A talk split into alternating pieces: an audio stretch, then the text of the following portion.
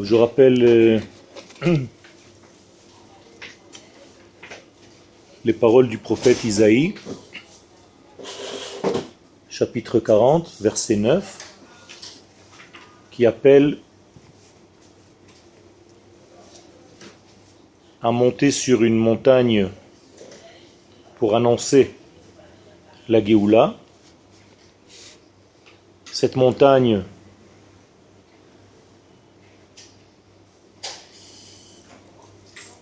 c'est l'élévation de l'être pour arriver à contenir le message que la Géoula transmet. Il est donc impossible, d'après le prophète, donc Akadosh Baruch lui-même, de voir les choses avec leur véritable niveau si on ne monte pas sur cette montagne. Premier niveau, c'est Mevaseret Tzion.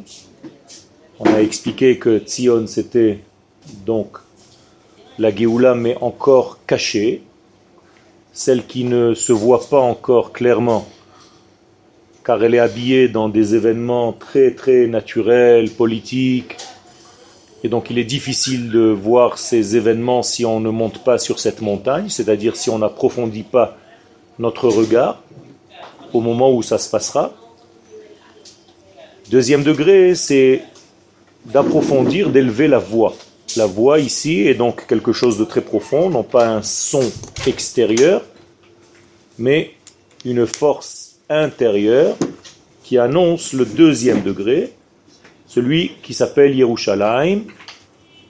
Cette fois-ci, il s'agit de la révélation de l'esprit de la Géoula. La Géoula possède donc un corps et un esprit, exactement comme un enfant qui naît, qui a un corps et un esprit. Pourquoi on a précédé Sion à Yerushalayim, le corps à l'esprit? Ben, tout simplement parce que ce qui est premièrement visible, c'est le corps. Donc à chaque fois qu'on rencontre quelque chose dans notre vie, ou un être ou un objet, on voit d'abord sa partie superficielle, donc son corps, son enveloppe. La Géoula, c'est exactement pareil. On ne verra pas au départ le sens profond de cette Géoula, on verra comment cette Géoula s'habille d'abord dans des événements. Et si on ne sait pas regarder le corps qui porte en lui le message de la rédemption, on peut rater aussi ce corps-là. Si on rate le corps, impossible même de voir le deuxième degré qui est la neshama. Pourquoi? Car la neshama dans ce monde ne se fait voir qu'à travers un corps. Si je n'ai pas vu d'abord ton corps, je ne peux pas voir l'aneshama parce que l'aneshama utilise ce corps pour apparaître. Ce sont les règles de ce monde. Aucune valeur d'esprit ne peut se dévoiler si ce n'est qu'en s'habillant dans une valeur corporelle. De la même manière, quand un ange descend dans ce monde, entre guillemets, il est obligé de s'habiller dans une forme charnelle qui correspond au monde dans lequel il est maintenant. C'est pour ça qu'à chaque fois que des hommes ont vu des anges ou des apparitions divines, elles étaient habillées sous forme humaine. C'est une règle. Vous aussi, nous aussi, nous sommes une neshama dans un corps. Ce que j'ai vu de toi pour la première fois, c'était ton corps. Et tout doucement, j'apprends à reconnaître la neshama qui circule à l'intérieur de ce corps-là. La Géoula, c'est exactement pareil. Il y a un corps qui précède l'événement intérieur qui circule à travers ce corps-là. Et donc, Al-Tirai, le prophète nous dit, n'aie pas peur, Imri hine Elohechem, car tout cet événement apparemment fait peur. Et c'est pour ça que le prophète nous avertit, n'aie pas peur. Il n'y a aucune expression qui est vaine la Torah n'utilise que ce qu'elle a besoin. Et donc si le prophète, donc Akadosh Baruch lui-même nous dit n'ayez pas peur, ça sous-entend qu'il y a une certaine peur qui peut s'installer dans l'événement. Quelle est la peur qui peut s'installer dans cet événement messianique? Eh bien, c'est que nous ne voyons pas réellement la Géoula parce que le vêtement n'est pas tout à fait correspondant à ce que j'attendais. Et je risque d'avoir peur en me disant, ce n'est pas la Géoula. Car il est impossible, d'après moi, que la Géoula s'inscrive dans des événements tels que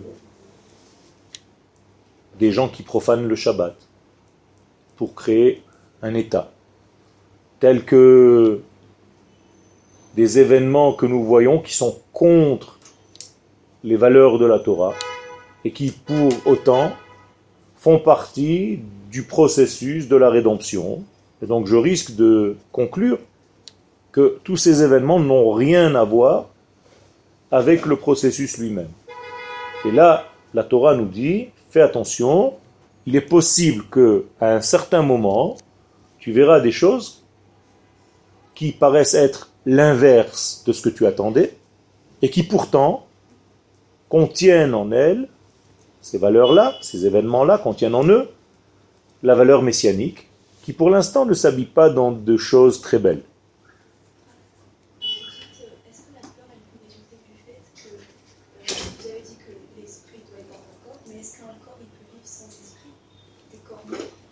Un corps ne peut pas vivre sans esprit. Un corps peut vivre dans un avec un esprit, mais dont l'esprit ne se dévoile pas tout à fait pour l'instant. Non, mais par exemple, je donne Pardon? Je donne comme exemple la chose. Oui. C'est un corps avec un, un, un à l'intérieur. Non, non. Justement, il y a. C'est-à-dire, si on te pose la question où était Dieu pendant la Deuxième Guerre mondiale, tu dois dire à Auschwitz. C'est paradoxal, mais il est impossible qu'aucune valeur dans ce monde n'existe s'il n'y a pas une, étincelle divine qui l'a fait vivre. Donc moralité, je sais que c'est paradoxal et que c'est très difficile à comprendre. Justement, c'est tous ces événements-là, c'est-à-dire tu vois toi des choses très négatives et tu te demandes comment Akadosh Baruch peut être là-dedans. Rappelez-vous que les premiers degrés de la Géoula ont commencé avec des rapports intimes incestueux entre un papa et ses deux filles. Bizarre. Lot, qui va avec euh, ses deux filles, et de ces rapports interdits, va naître le Mashiach. Rappelez-vous que la suite n'est pas très belle non plus, puisque la Torah nous raconte une histoire qui est apparemment incompréhensible. Yehuda, la première tribu d'Israël, celui qui est le père de la royauté d'Israël, a des rapports avec une prostituée. Pour lui, c'est une prostituée. Alors qu'en réalité, c'est une femme qui est déguisée, Tamar. Et de ce rapport va naître encore une fois la même descendance messianique. Rappelez-vous que David Ameler va pousser un homme à mourir pour prendre sa femme. Ce ne sont pas des événements très beaux. Et pourtant, la Torah ne les cache pas. Si on était une religion, on aurait caché tous ces événements parce qu'ils nous paraissent un petit peu sales en réalité, la Torah vient nous enseigner des leçons très importantes. C'est que le messianisme d'Israël apparaît habillé dans des événements qui ne sont pas cachés. En tout cas, ce n'est pas visible au départ. Moshe Rabbeinu lui-même en Égypte a peur qu'on n'écoute pas du tout sa voix quand il vient annoncer la Géoula, parce qu'il ne ressemble pas à ce que les enfants d'Israël avaient l'habitude de voir. Il n'est pas habillé comme un enfant d'Israël. Il parle un langage politique égyptien. Il n'a jamais étudié dans une yeshiva. Donc, quelle est cette nature de Mashiach? Moshe, c'est le Mashiach. Comment peut-on comprendre et accepter un Mashiach qui ne ressemble à rien de ce que je connais? Vous comprenez qu'à toutes les époques, nous avons un problème avec l'apparition des choses, avec l'apparence des choses. Et si on ne sait pas, encore une fois, et je répète maintenant, monter sur cette montagne très haute, c'est-à-dire élever notre vision, eh bien, on risque de rater cette Géoula, justement parce qu'elle s'habille dans des événements qui ne sont pas très cachés. Les choses sont claires. Je vous ai donné pas mal d'exemples. Et on va avancer maintenant. Rav Kotev Be'orot Israël Bet. le Rav va écrire dans un livre qui s'appelle Les Lumières d'Israël, chapitre 2, deuxième partie, Ahavat Israël. Comment est-ce que je peux aimer mon peuple? Parce que comprenez bien que tout ceci s'inscrit dans l'amour. Parce que si je n'ai pas d'amour pour mon peuple, je vais passer mon temps à accuser et à critiquer. On est d'accord Aujourd'hui, je peux me lever dès le matin jusqu'au soir et critiquer tout ce qui se passe ici. Sans aucun problème. Et apparemment, j'ai raison. Tout est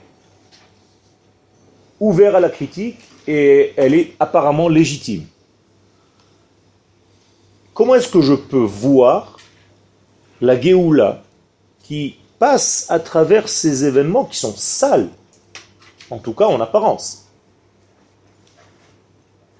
Il faut que j'ai un amour pour mon peuple qui soit tellement élevé, tellement profond, que même lorsque je vois des événements qui me paraissent pas très cachers, ou non cachers du tout, je puisse quand même parler du bien. C'est apparemment impossible. Comment je peux dire du bien de quelqu'un qui, Shalom, fait toutes les abominations possibles et imaginables sur la terre d'Israël, qui est contre tout ce que les valeurs de la Torah enseignent? Dit le Rav Kook, Ahavat Israël, hi tolada. Pour arriver à un amour véritable d'Israël, il faut savoir que c'est une tolada, comment on dit Tolada? Conséquence, quelque chose qui est né de, shel האמונה באורה האלוהי של כנסת ישראל, שהוא לה סגולה עצמית שלא תזוז ממנה בכל חילופות הזמנים. Dit le Rav Kook, la seule possibilité de garder l'amour que j'ai pour Israël, c'est de savoir qu'elle est issue, cette forme-là, de la lumière divine de l'Assemblée d'Israël. C'est-à-dire que le juif que je vois devant moi ici, même si dans le détail qu'il est en train de présenter devant moi, il est la négation totale, la négativité totale, je dois voir en lui une, un élément qui vient de quoi? De la sgoula atzmit, c'est-à-dire intrinsèque, de l'assemblée d'Israël tout entière, c'est-à-dire de cette grande neshama du peuple, et cette ségoula, lotazuz mimena bekol khalifut azmanim, cette ségoula est invariable, inchangeable, avec des mots simples, ce juif que tu vois, cette juive que tu vois, cet enfant d'Israël que tu vois devant toi, dans sa source la plus profonde, il est Kodesh.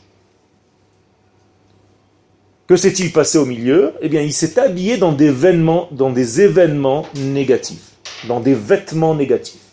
Mais lui est bon. De là, je ne peux pas dire à quelqu'un, tu es un voleur. Je dois lui dire, tu voles.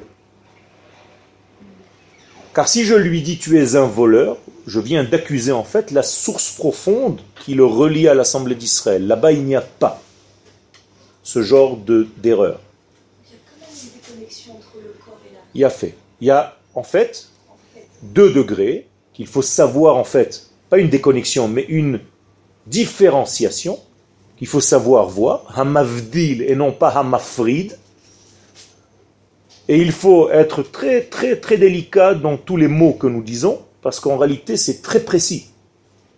Et je ne peux pas donc accuser un enfant d'Israël d'être un rachat. Je lui dis que ces actes sont des actes de riche hôte. C'est-à-dire, il a des actes mauvais, mais lui est bon. Et pourquoi est-il bon? Parce qu'il vient de la source d'Israël qui, elle, est toujours bonne. Elle est invariable. Elle ne pourra jamais être quelque chose d'autre que le bien. Nous le disons tous les matins. Elohai neshama shenatatabi tehora. Maintenant, est-ce que quelqu'un qui se lève le matin et qui ne dit pas ce verset, ça change quelque chose? Non. Toi, tu dis ce verset parce que tu as appris qu'il faut le dire pour réitérer, renouveler ton lien avec cette Neshama. Mais mon ami qui ne fait pas Shabbat, qui mange pas kasher, mais qui vient d'une maison d'Israël, il n'a pas fait la Brit Mila, il mange Hametz à Pesach, Est-ce que sa neshama est toujours bonne? Oui. Le problème, c'est que entre la neshama et l'apparition de cette neshama dans ce monde, il y a quelques écrans. Et ces écrans-là, s'ils n'obéissent pas aux valeurs de la neshama, peuvent changer le dévoilement de cette neshama en quelque chose de très négatif. J'explique. Cette Neshama est puissante ou faible? Elle est puissante puisqu'elle fait partie de l'éternité. C'est une partie divine. Donc cette puissance-là, elle est tellement forte que si elle s'habille dans un vêtement, en réalité, elle aura l'apparence du vêtement en question. Rappelez-vous, je vous ai déjà donné l'image de cette même lumière Neshama qui traverse un écran bleu une vitre bleue. Quand la lumière va pénétrer dans la chambre, elle va être de quelle couleur? Bleue. Est-ce que ça veut dire que la Neshama, elle, elle est bleue? Non. Mais l'écran qui était au milieu a fait en sorte que toi, tu vois la lumière bleue. Tu mens ou tu ne mens pas quand tu dis que la lumière est bleue? Tu mens. Parce qu'en réalité, tu te trompes. Tu dis, ce que je vois est bleu. Mais toi, tu es dans la transparence divine.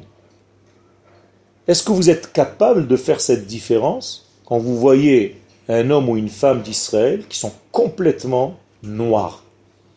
Quand je dis noir, c'est-à-dire euh, négatif total. Difficile. Mais en réalité, c'est un écran qui a obscurci la lumière de départ. Si je suis capable de voir la lumière en court-circuitant ce qui est devant moi maintenant, le noir qui est devant moi, qu'est-ce que je fais avec cette personne? Je l'enlace, je l'embrasse, je lui dis je t'aime, mais je n'aime pas ton agissement, je n'aime pas tes actes, je n'aime pas ce que tu fais, mais toi, je t'aime. Et ça, c'est très très compliqué. La seule possibilité donc de voir ça, c'est encore une fois de court-circuiter l'apparence pour pénétrer dans l'être, d'arrêter d'être toujours dans le paraître et d'être dans l'être. Et si je n'arrive pas à faire cela, je ne verrai que les apparitions, que les paraîtres, et donc je jugerai toujours tout ce que je vois comme étant des choses négatives. Donc la du tzaddik et la du rachat, c'est la même. Mais l'apparition des choses chez le tzaddik se passe bien parce que ces écrans ont été arrangés, corrigés, dominés, alors que les écrans du rachat n'ont pas été travaillés. Donc ils se laissent porter par des événements. Et c'est la même énergie. Et comme elle est très grande, parce qu'elle est divine, quand elle apparaît dans des valeurs qui sont négatives, eh bien c'est une puissance très forte. Plus encore qu'une neshama d'un non-juif, qui est moindre au niveau de son apparition, car elle vient d'un degré moins haut. Donc le plus grand des Rechaïm, qui est Goy, n'arrive pas dans ses agissements à l'extrémité qu'un juif peut arriver quand il fait quelque chose de mal. Justement parce que Neshama vient d'un très haut niveau.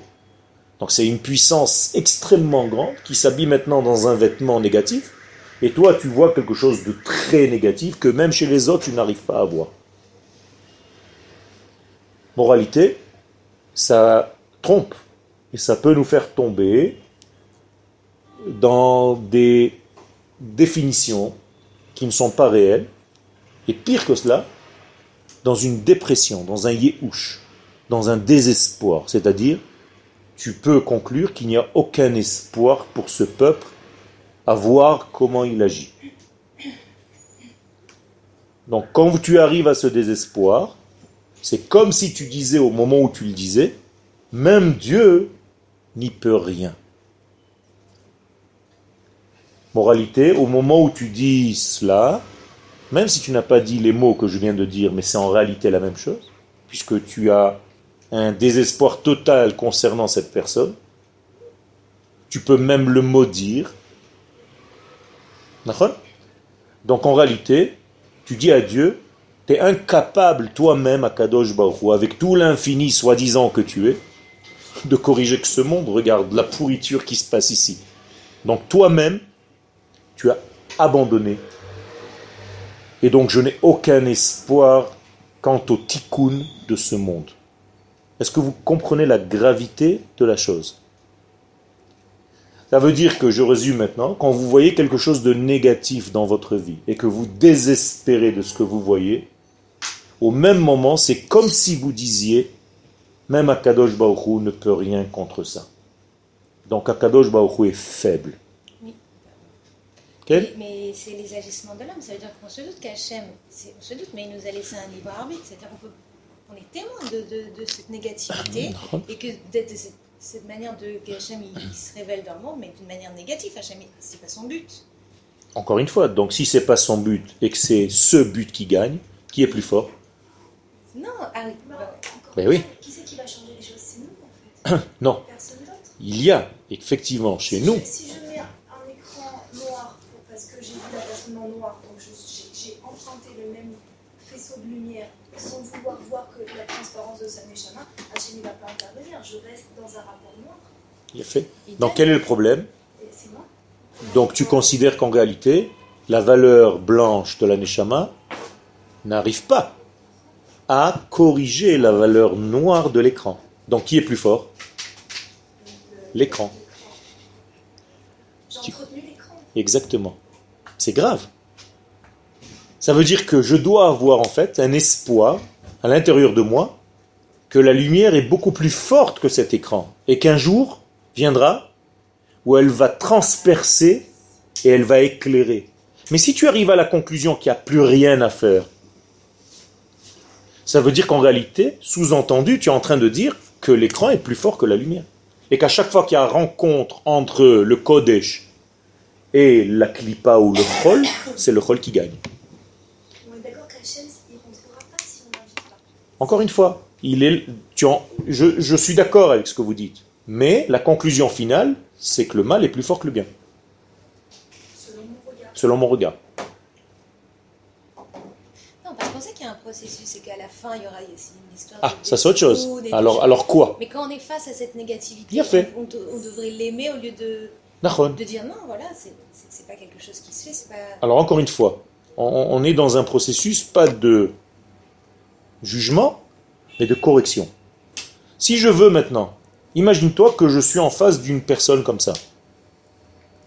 Ok?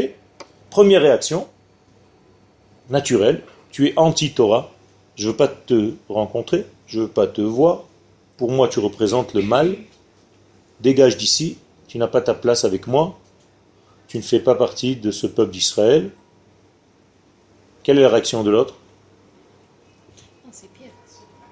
Ça veut dire il se déconnecte et il se dit je suis rachat et puisque je suis rachat, je vais agir en tant que tel. Maintenant, deuxième possibilité, je lui dis tu sais, la force avec laquelle tu agis, c'est une force divine qui t'anime. Seulement toi, tu l'as utilisée avec des forces. 1, 2, 3, 4, 5. Mais moi, je t'aime. Je ne suis pas d'accord avec ce que tu fais, mais toi, tu es mon frère. Je sais que tu as une valeur, tu fais partie de mon peuple, tu fais partie, et je ne suis pas d'accord avec tes idées. Est-ce que tu veux qu'on discute? Je sais que toi aussi, tu n'es pas d'accord avec les miennes, mais je t'aime. Tu as déjà beaucoup plus de chances de corriger la chose. Quand vous allez avoir des enfants, c'est exactement pareil. Si à chaque fois que ton fils, qui va être turbulent, parce que c'est sa nature d'enfant, de petit garçon, chaque fois tu lui dis, tu es quelqu'un de très très très mal. Maman est très fâchée parce que tu es quelqu'un de mauvais. Qu'est-ce que tu fais de lui? Tu construis le mauvais. Il va toute sa vie être mauvais. Mais si tu le caresses, tu le prends, tu l'enlaces, tu dis mon chéri, tu sais que tu es quelqu'un de bien. Kadosh Baruch t'a donné une grande lumière. C'est pour ça que tu cours partout. C'est pour ça que tu fais des bêtises. Mais en réalité, toi, tu es quelqu'un de bien. Moi, je t'aime à l'intérieur. Viens, on fait en sorte que les actions que tu fais ne soient pas Regarde, tu as fait du mal à la petite fille, tu as fait du mal au petit garçon, tu as volé. Mais toi, tu n'es pas voleur, tu n'es pas mauvais. Tu as plus de chances de le corriger. C'est comme ça que ça se passe. Donc, si vous avez du mal à voir l'autre, imaginez que c'est votre fils. À Kadosh nous sommes aussi ses enfants. Vous croyez qu'Akadosh Baruch a placé dans ce monde des personnes en les laissant pourrir. Nous avons la foi, la conviction qu'Akadosh Baruch comme un père qui éduque ses enfants, sans arrêt, émane de lui des forces qui un jour ou l'autre vont transpercer cette écorce négative et qui vont faire de cet homme, de cette femme, quelqu'un de bien. Parce que dans leur source, ils sont bien, et parce que moi, en tant que Adam en tant qu'un homme d'Israël qui a la foi, je pense et je suis sûr que le bien est plus fort que le mal. Et que c'est le bien qui gagne à la fin. Mais cette fin, elle peut prendre du temps. C'est pas grave. C'est un processus. Mais si je n'ai pas cette conviction, j'abandonne au milieu du chemin. Et chas shalom, je suis dans un désespoir. Et je tombe dans une déprime. Donc c'est une maladie qui me dit que le mal a gagné le bien. Moralité que le grand gagnant de ce monde, c'est la mort, c'est la négativité, alors qu'Akadosh Baruch lui-même n'a pas de force. Pourquoi je vous dis tout ça? Parce que c'est la paracha qu'on vient de lire. La paracha des Meraglim qui n'ont pas voulu rentrer en Eretz Israël. Pourquoi ils sont arrivés à cette conclusion? Parce qu'ils se sont dit que lorsqu'on va arriver en Eretz Israël, on va tellement s'occuper de la matière de la terre, parce qu'il va falloir construire un État donc ils ont vu en fait Medinat Israël au départ. Et ils se sont dit, Chazve Shalom, Medinat Israël au départ, ça va être que des chilonim, que des gens qui sont Mechalel les Shabbat, que des gens qui vont construire un État mais qui va être en dehors du système de la Torah. Moi, j'ai pas envie d'un peuple comme ça, j'ai envie d'un peuple Kodesh.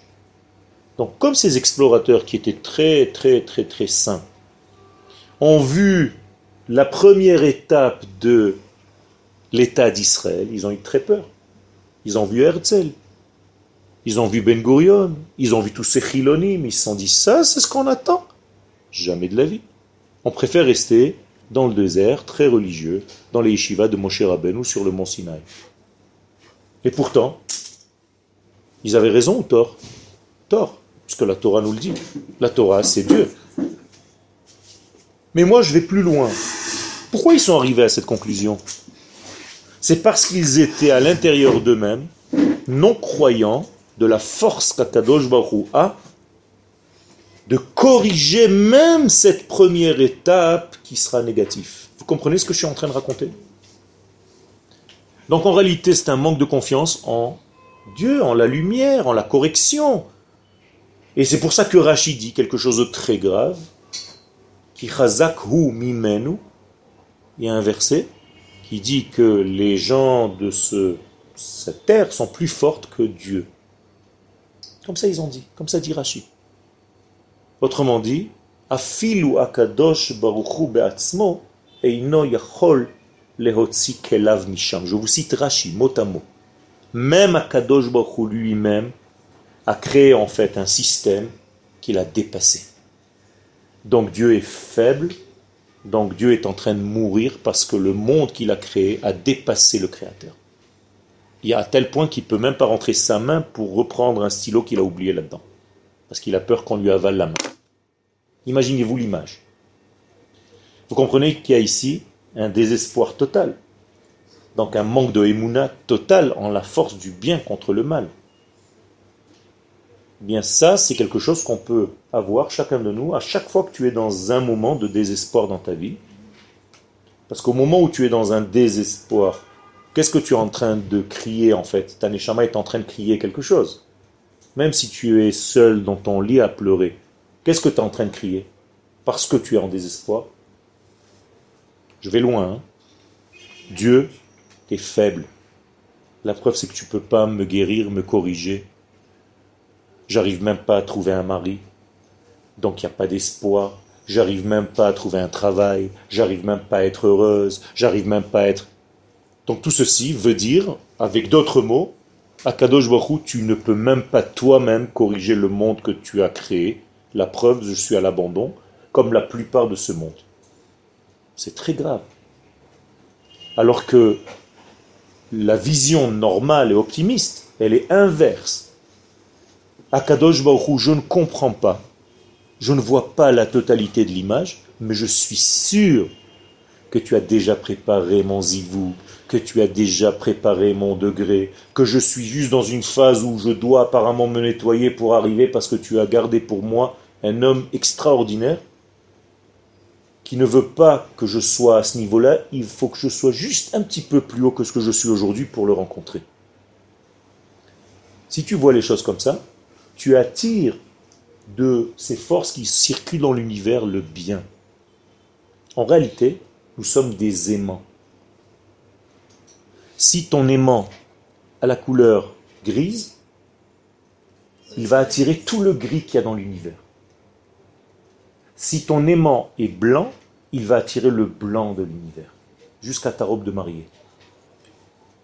C'est ça le problème. C'est que en réalité, la guicha que nous avons, l'approche que nous avons, elle va en fait créer notre écran.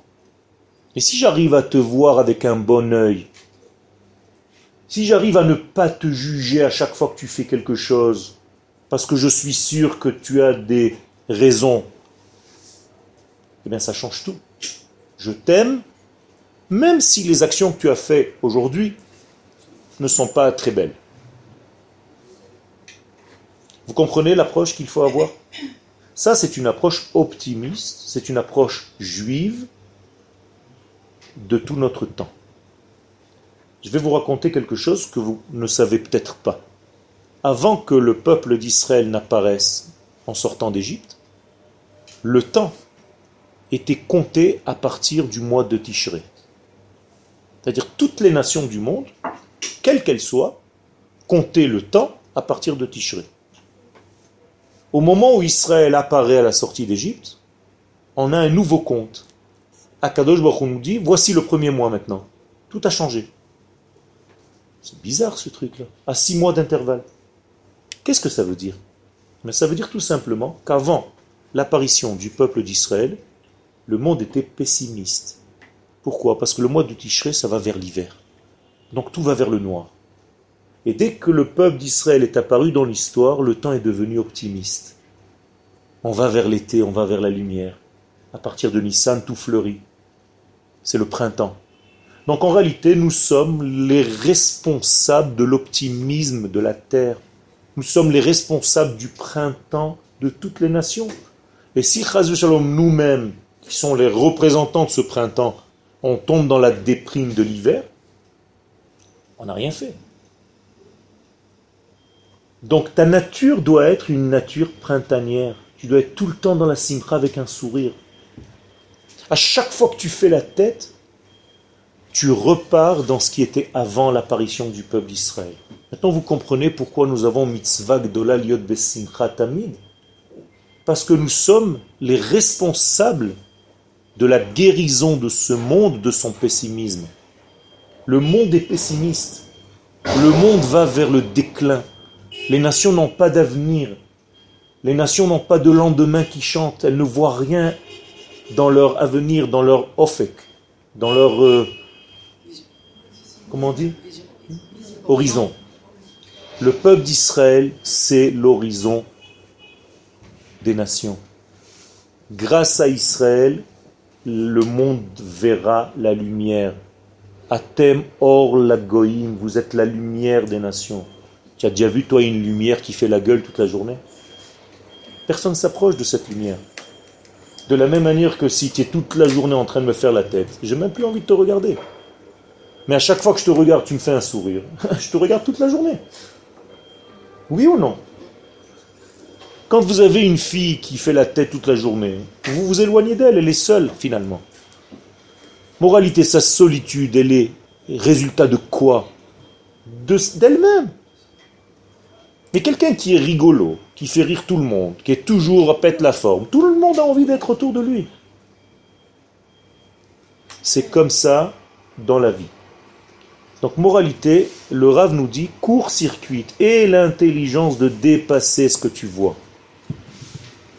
Maintenant avec mes mots à moi, Rav Masbir le Rav nous explique donc shinui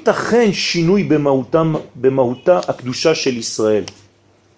Ça veut dire qu'il n'y a pas de changement dans la mahout, dans l'essence de la sainteté d'Israël. L'amrot, kol malgré tout ce qui est apparent superficiellement, extérieurement. Tu vois des choses négatives, mais sache qu'il n'y a pas de changement à l'intérieur. L'intérieur est resté toujours propre, intact, intègre. C'est très très rassurant. Vous êtes d'accord avec moi? Ça veut dire on peut jamais, on peut jamais quoi? Réellement sortir de ce que nous sommes. Moralité, toutes les fautes, toutes les négativités qu'un juif puisse faire ne sont que superficielles. Je fais comme ça, il y a tout qui part. Comment ça s'appelle faire comme ça? Kapara. C'est la même chose. Ça va avec la tchouva. Ça veut dire que si il y a une possibilité de tchouva, le mot clé, c'est que l'intérieur est resté toujours bon. Sinon, teshuva veut dire revenir, retour. Retour vers quoi? Vers quelque chose qui est pourri Il a fait. Donc si le vous-même, le moi-même, il est bon, et je reviens vers ce moi-même, c'est qu'il est resté toujours intact. Donc tout ce que j'ai fait était superficiel. Donc je ne peux jamais fauter. Mes fautes ne sont que des erreurs de parcours, elles sont superficielles, je nettoie, je vais faire la douche, il y a tout qui s'en va. Quand ma chemise a une tache, je la jette Qu'est-ce que je fais? Je la lave. Pourquoi? Parce que j'ai une émouna que la tache n'est que superficielle. La chemise, elle est restée toujours blanche. Oui ou non? C'est exactement pareil. Si tu devais jeter à chaque fois qu'un vêtement s'est taché, tu n'arrêtes plus. Tu as transpiré, tu l'as gardé deux jours, ça sent pas très bon, c'est fini. Non.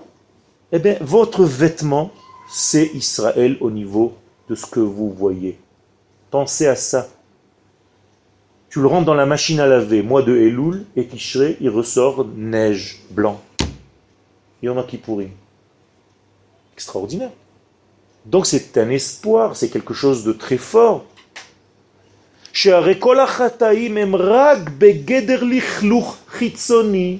Donc en réalité, tous les chataïm ne sont que des erreurs superficielles, sont des salissures, ce sont des tâches al Israël qui sont sur Israël, pas dans Israël.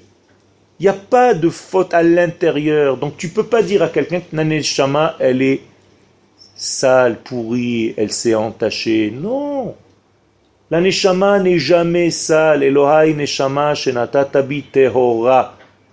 Alors qui est sale? Un vêtement superficiel autour de cette Neshama. Jamais la Neshama. On parle euh, des fautes d'Israël en tant que peuple, de la Neshama d'Israël Non, non, non, non, de chacun, chaque personne aussi. Chaque personne, individu.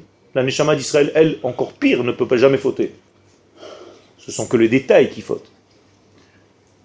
D'accord? Donc, on peut très facilement enlever ces tâches. Bekol reganatun chaque moment donné. Toi, tu sors du Machonora. Tzadika. Magnifique. Une belle fille d'Israël, gentille, avec des bonnes midotes. Tu rencontres un homme d'Israël, un juif. Mais c'est un voyou fini. Il te dit, écoute, je suis tombé amoureux de toi est-ce que tu veux m'épouser? Tu lui dis à condition que tu sois tzaddik. Il te dit d'accord. Au moment où il a dit ça, il est tzaddik.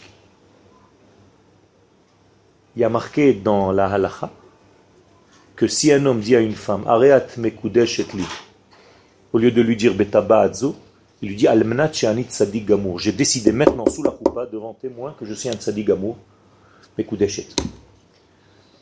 Pourquoi Il a fait tchouva? Comment il a fait tchouva? Il n'a rien fait encore. Oui, il a décidé. Regardez comment ça va vite. Ça veut dire la tchouva, c'est pas du tout des actions. C'est avant tout une décision.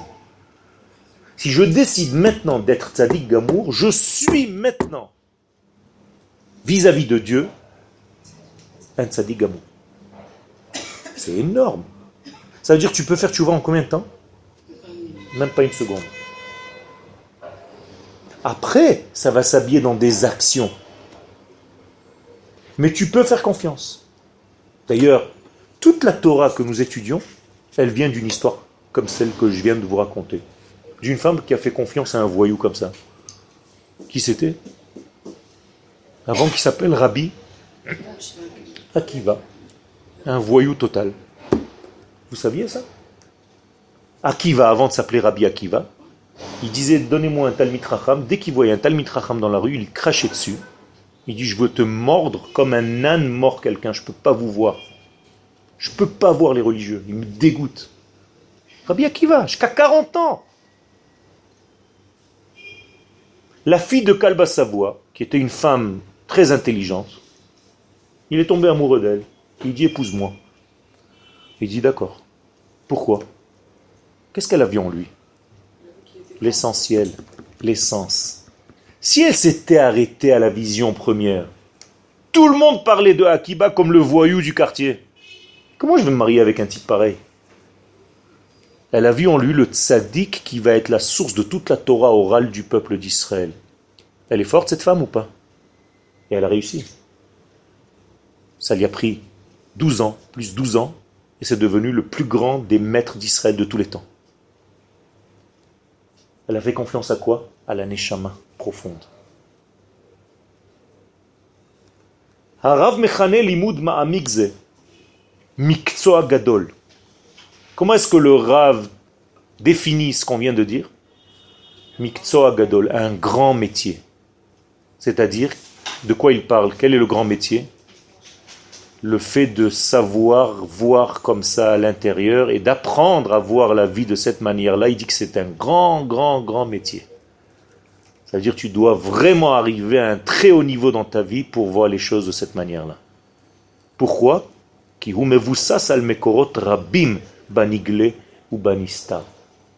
dit que ce métier, il a des références énormes et sans fin, et dans la Torah dévoilée, et dans la Torah de la Kabbalah, de la Torah cachée.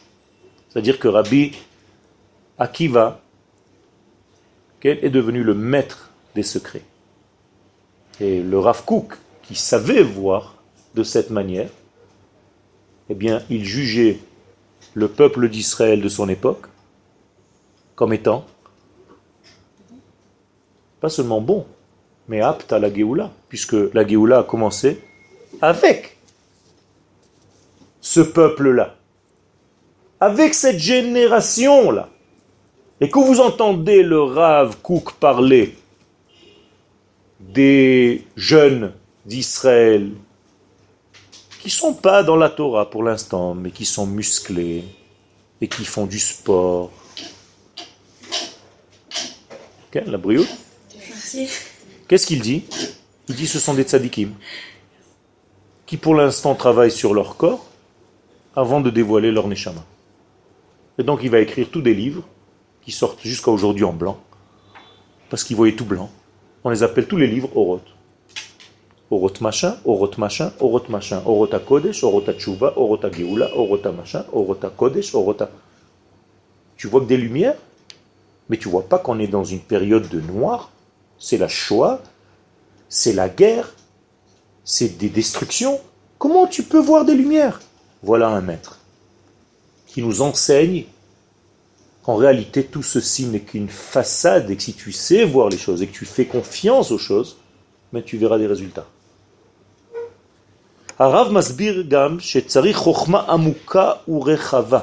Et pour ceci, il faut une sagesse profonde et large. À quoi ça vous fait ramener? À monter sur une montagne très haute. Vous comprenez maintenant pourquoi j'ai apporté ce passage du Rav Kook ici, aux paroles du prophète? Parce qu'en réalité, il s'agit de cela. Je vous ai déjà dit qu'il ne s'agit pas de monter physiquement sur une grande montagne pour aller pousser des cris. Tu vas te faire vite enfermer dans un hôpital de fous. Ici, il s'agit de monter, de t'élever en fait, pour voir les choses avec un autre œil. Maintenant, avec les paroles du Rav, c'est compréhensible. amuka Il faut une sagesse très profonde et très large pour pouvoir vivre et voir les choses avec cet œil-là. Et tu vas d'ailleurs paraître pour certains juifs étriqués comme un fou. Parce qu'à chaque fois, tu donnes raison à tout le monde et tu vois le bien partout. Ils vont te dire, mais un malade, toi. Le Rav nous dit, il faut ça, pour comprendre, malgré tout, comment est-ce possible, chez Neshamot, que des âmes aussi grandes, aussi élevées, noflot mima'alatan, elles tombent de ce niveau, ou vemagiot le shel chataim. Et elles tombent dans un monde de fautes aussi graves. Comment est-ce possible? Je vous pose la question différemment. Comment est-ce possible qu'au moment où Moshe monte pour aller chercher les tables, au même moment, en bas, on est en train de faire un veau d'or? C'est pas possible. On vient de sortir d'Égypte il y a trois mois. On a vu des miracles. On a vu le don de la Torah. Maintenant, Moshe est juste monté pour aller graver cette Torah sur des tables. Tu peux pas cinq minutes te calmer. Il va redescendre. Non, je suis obligé de faire un petit veau d'or. Donnez-moi un veau tout de suite. Qu'est-ce que ça veut dire? Il y a un espace entre le bien et le mal. C'est comme une balance. Autant qu'on monte dans le bien, est-ce que ça veut dire qu'il y a... Voilà le secret. Ça veut dire qu'il y a, au fur et à mesure, c'est-à-dire au même moment où tu as un potentiel qui est monté de niveau, c'est-à-dire ça c'est la caméra sur Moshe, et une deuxième caméra sur le peuple, tu es capable de faire des fautes aussi graves que la montée dans laquelle tu es. Comment ça se dit en hébreu? Kol hagadol mi yitzro gadol mimeno. Autant tu es grand, autant tes fautes peuvent être grandes. Quelqu'un de petit de taille, un petit bébé, quand il tombe, il tombe de combien? De 20 cm Combien de fois il tombe le bébé? 200 fois par jour, Il continue à courir, il se touche la tête, style j'ai mal, mais il s'en fiche. Imagine-toi un type de 2 mètres qui tombe, l'homme, il s'étale, immédiatement il y a tout le monde, une civière, l'hôpital, machin. Qu'est-ce qui s'est passé? Mais c'est exactement pareil. Quand tu tombes de haut, c'est ça l'expression, c'est parce qu'en réalité, tes qualités sont très hautes. Viendront des gens et diront, moralité, je préfère rester petit. La Torah vient te dire non. C'est pas un jeu. Tu dois grandir avec le risque d'avoir plus d'attirance à faire du mal. Mais à Kadosh Baruch j'ai pas envie, moi. Ben oui, mais c'est ça grandir. Vous comprenez maintenant la faute des explorateurs? On veut rester petit. Parce que si on grandit, on risque de fauter. Qui habite sur la terre d'Israël? Comment ils s'appellent Des géants. Autrement dit, vous êtes des géantes aujourd'hui. Parce que vous habitez ici. Les habitants de cette terre s'appellent des géants. Moralité, votre capacité à fauter est aussi gigantesque.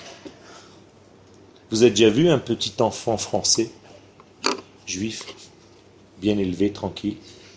Quand on lui attrape les joues, on lui fait une petite raie, on le coiffe bien, une petite euh, chemise, un petit nœud papillon. Mettez à côté un petit enfant israélien du même âge. Pourquoi? Pourquoi? Tout simplement parce que celui-ci, il a une intensité tellement grande et il est tellement voué à cette nature qu'il faut juste le canaliser, mais en réalité ça va être un tzaddik. L'autre il va être parvé toute sa vie. Il va être gentil, il va être poli. Mais c'est pas ça qu'on cherche. On veut quelqu'un qui ait des forces de pouvoir quand il sera grand, même sortir à la guerre pour défendre son peuple au risque de sa vie. Ça, tu peux pas prendre quelqu'un qui n'est pas comme ça. Mais c'est la même chose. Donc comment c'est possible? Donc je viens de vous donner une première réponse.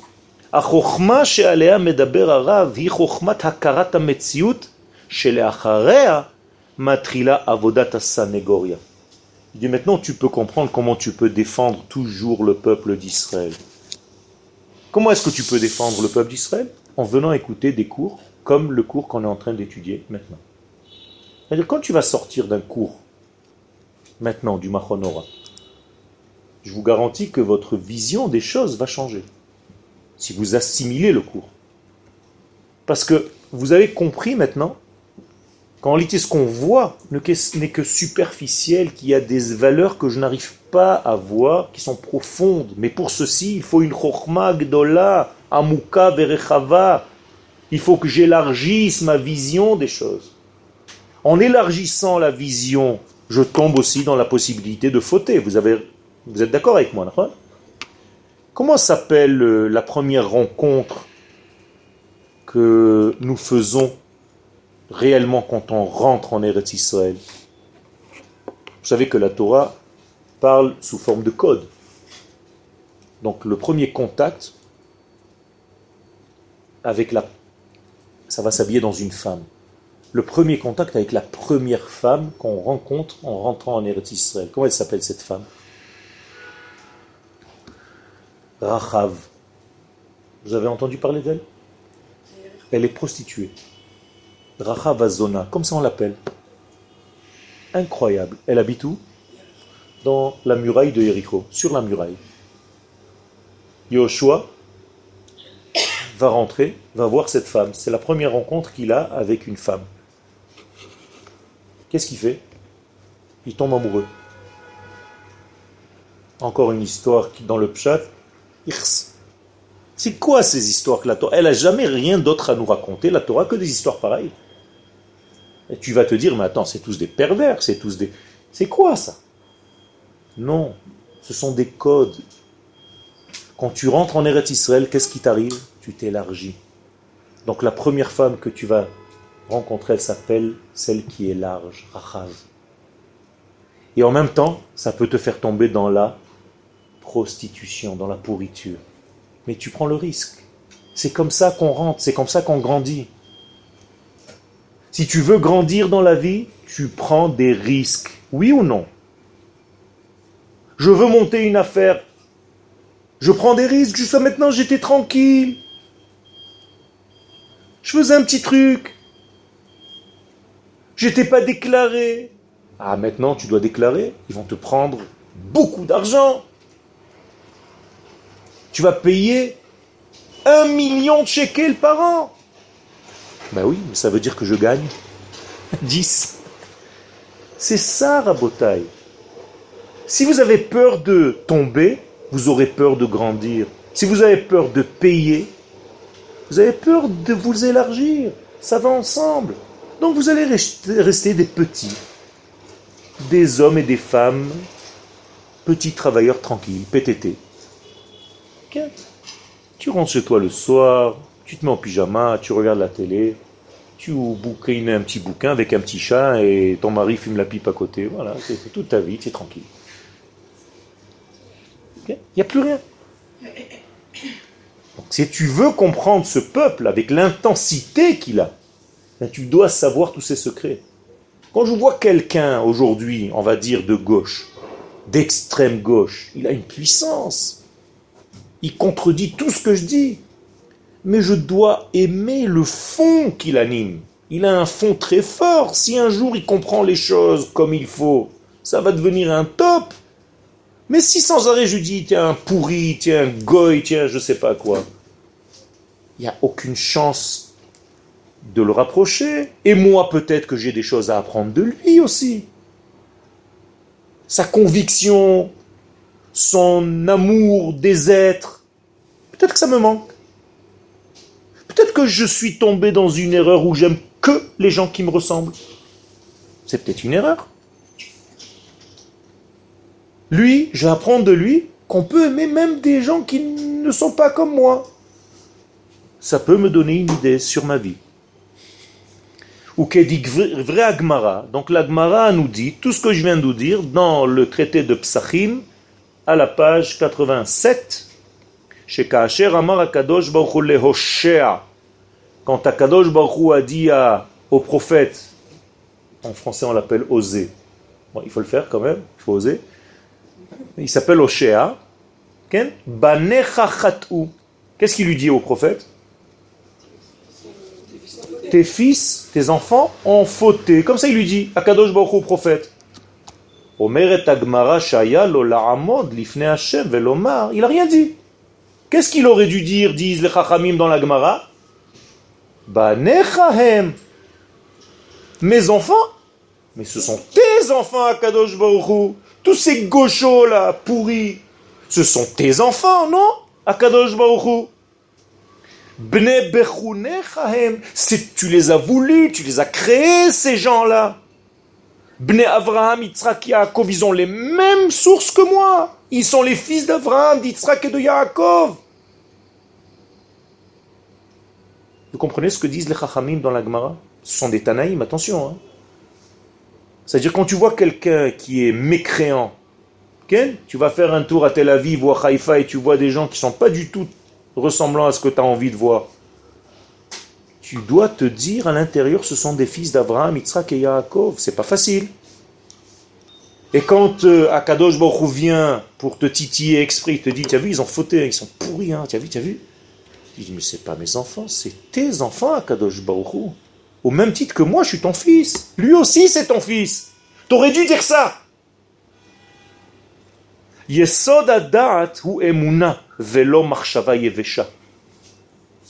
Donc si tu veux vraiment comprendre quel est le sens premier et la profondeur, l'essence du dat, de la connexion véritable, c'est-à-dire de la connaissance d'Hachem, c'est la emuna et non pas la pensée sèche. Il faut que tu aies une émouna et non pas une pensée. Quelle est la différence?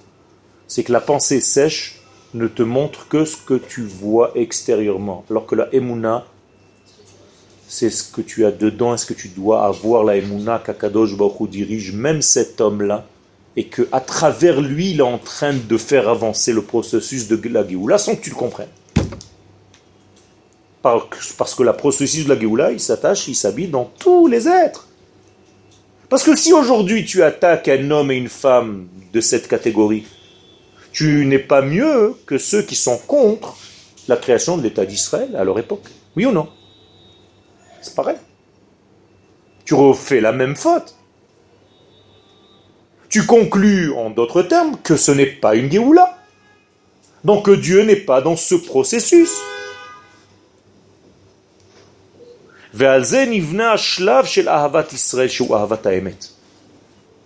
Donc, euh, si tu veux réellement aimer Israël, tu dois aimer le Emet. Et le Emet n'est pas superficiel. Le Emet est toujours profond. Il n'est pas visible. Rappelez-vous, les trois lettres qui forment le mot Emet sont très éparpillées dans l'alphabet Début, milieu et fin. Juste, juste, juste. C'est-à-dire, c'est un triangle si tu vois que un, tu vois que le Aleph. Au milieu, tu vois que le M. Et là-bas, tu vois que le T. Alors tu te dis, mais il n'y a rien du tout. Et pire que ça, si tu vois que deux lettres, tu vois que tout est mort. Parce que tu vois pas le Aleph divine qui est à l'intérieur. Tu dis, mais tout est mort.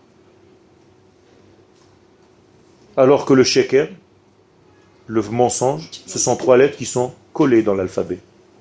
C'est-à-dire c'est donné à ceux qui sont étriqués dans leur vision. Ils ne voient que ce qui les intéresse. Un petit extrait de toute l'histoire. Maintenant, maintenant, c'est un rachat Oui, maintenant c'est un rachat Alors c'est un rachat, arrête de me raconter des histoires. C'est-à-dire sheker.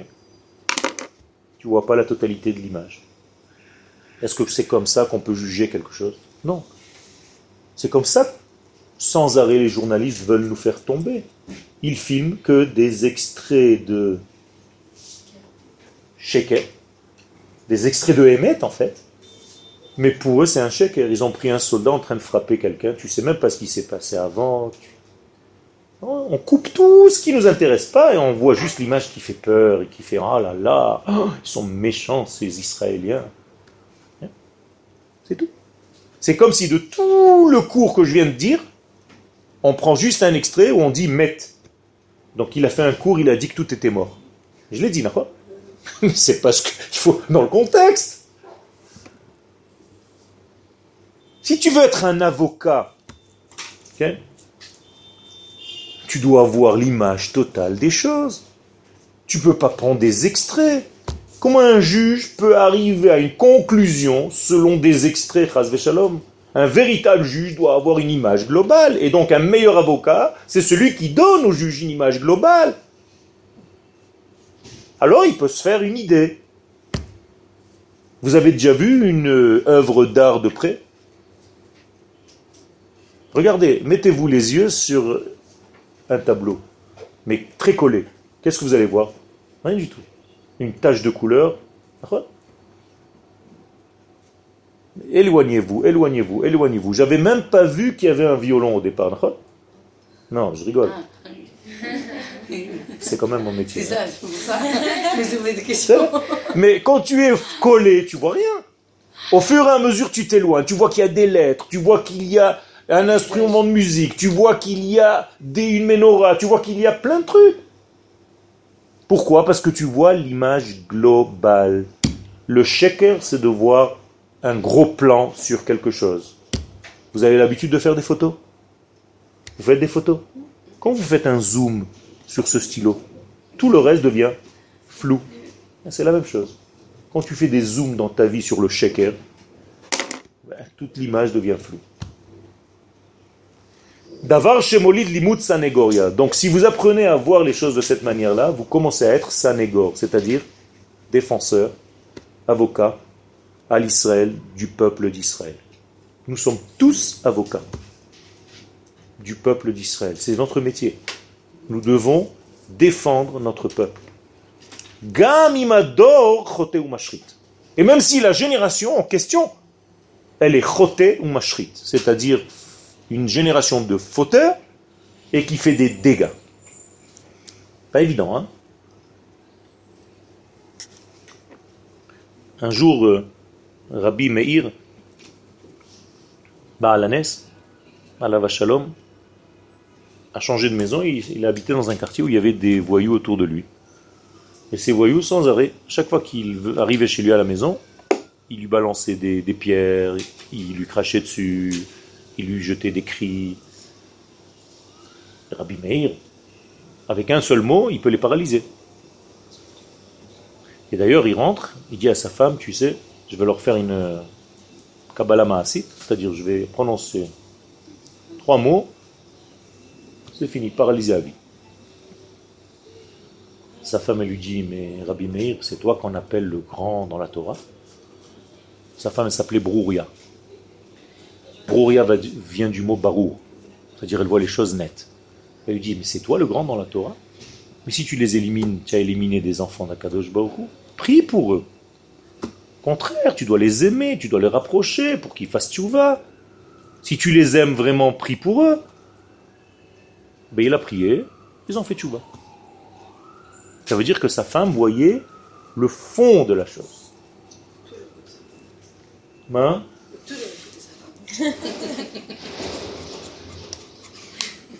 Ça dépend comment elle s'appelle. Je suis obligé de défendre les hommes aussi.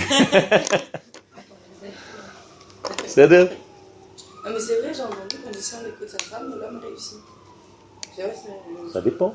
Quelle femme? Si Korach avait écouté sa femme, il serait sadique.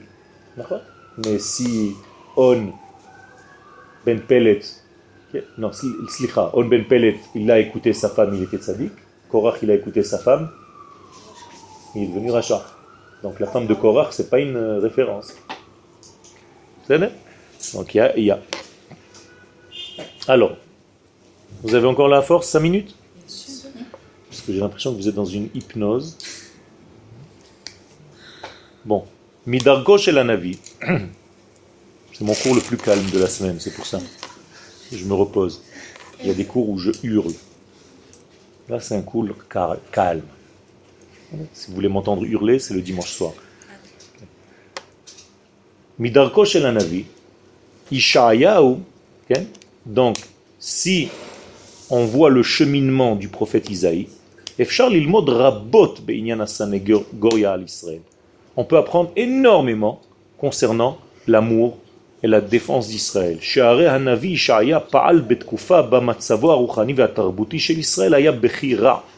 Parce qu'en réalité, à l'époque du prophète Isaïe, le niveau social, le niveau spirituel du peuple d'Israël était une catastrophe. Une catastrophe. Attention, il y a un prophète.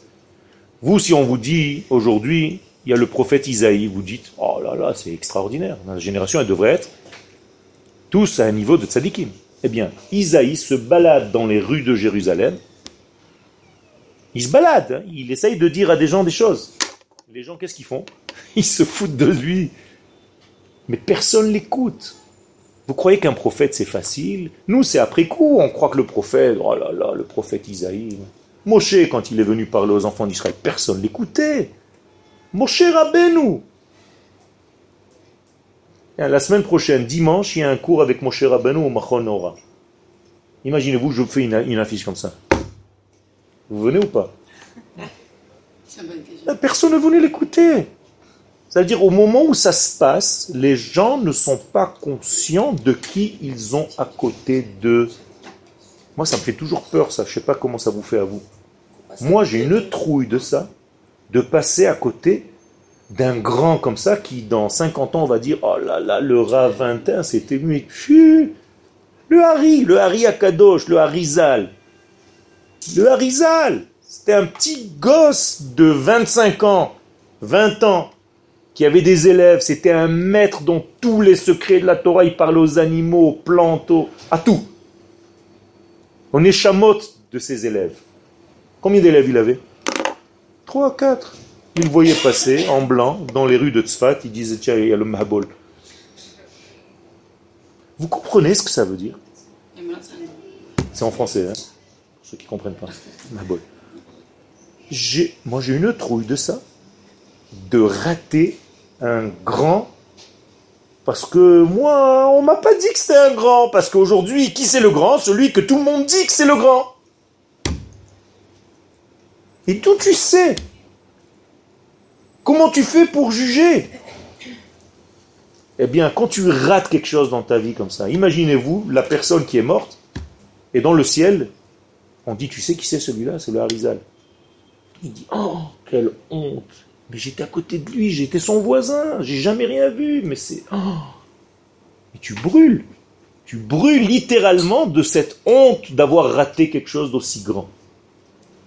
Moi, personnellement, j'ai une trouille de ça, de ne jamais rater le maître que je dois déceler parmi quelques-uns et d'avoir raté Chazve Shalom sa Torah. J'ai une peur. Je ne sais, pas, sais pas pourquoi, j'ai un truc avec ça. Je vous fais partager. Eh bien, c'est la même chose. Le prophète Ishaïa se balade dans les rues, personne ne fait attention à lui ou qu'est un avis atzmo, et le navi lui-même, le prophète, on se termine aujourd'hui avec ça. Oi goy chote, qu'est-ce qu'il dit? Malheur à vous. Il est en train de marcher dans la rue et il crie, en train de crier. Goy chote, vous êtes un peuple mécréant, bande de rats, bande de nuls, bande de. Vous êtes tous des nazes. Comme ça, il est en train de dire aux gens. Am kavad avon, vous êtes tellement lourd de péché que je me demande même comment on va vous soigner un jour. Zera Mereim, votre semence est pourrie, elle est sale. Mais imaginez-vous ça. Un prophète. Banim Mashritim. Vous êtes des fils destructeurs. Et le Midrash dit sur ces paroles-là, dans Vaikra Rabba, מספר כיצד קיבל ישעיהו את שליחותו לנבא על ישראל למרות אותם קשיים. Comment est-ce possible qu'il reçoive un ordre d'Akadosh Baruch d'aller prophétiser dans un peuple qui veut même pas l'écouter et dont il est en train de le traiter de tous ces noms-là? Suite au prochain numéro. J'ai une question par rapport Quelle? à... Hier, on a appris euh, tout ce qui avait marqué sur la Gemara par rapport à Jésus et comment il a été traité avec son, son maître. Est-ce qu'on peut... Du moins, j'aimerais avoir votre, votre impression par rapport à ça. Par rapport S'il ne l'avait pas repoussé, Oui. il ne serait pas sorti dans son tarboutra. C'est-à-dire le fait de l'avoir repoussé, de ne pas l'avoir accepté, Ken, ça a causé beaucoup de choses. Et d'ailleurs, ça lui est reproché à son maître. Oui, mais on dit quand même qu'un maître, euh, encore, il peut repousser, repousser parce que c'est quand même un élève et que sa C'est est- C'est-à-dire, Mais le problème, c'est qu'il faut savoir avec quel élève tu as affaire. C'est aussi la sagesse du maître. Alors, c'est une Torah globale, mais quand tu es dans le vif du sujet, je vous ai déjà dit qu'il y a un Shulchan Aruch qui est le Shulchan Aruch de la vie. Je dois être intelligent et savoir à qui je parle. Si toi, tu viens me poser une question et si elle, vient me poser une question, peut-être que ma réponse sera différente pour la même question. Donc, il faut savoir. C'est